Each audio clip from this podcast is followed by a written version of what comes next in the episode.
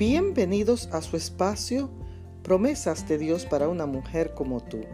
Leemos en la primera carta del apóstol Pedro el capítulo 2 y el verso 10.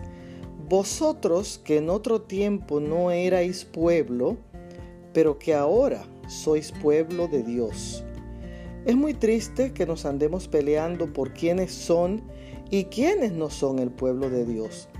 Algunos se centran con tanto orgullo en decir que son los que tienen la verdad y los otros se los llevó la flaca. Y están en esa pelea constante como si Dios fuera un político que está viendo cuál congregación es mejor que la otra para unirse a ella.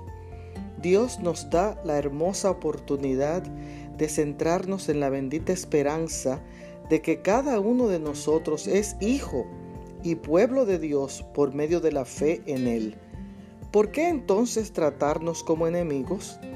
No importa la denominación que usted esté, Dios lo ha hecho parte de su familia. Usted es posesión de Él. Es hora de cambiar nuestro enfoque y recordar que todos los que han aceptado a Dios y han puesto su fe en Él son ahora el pueblo de Dios. Bendiciones.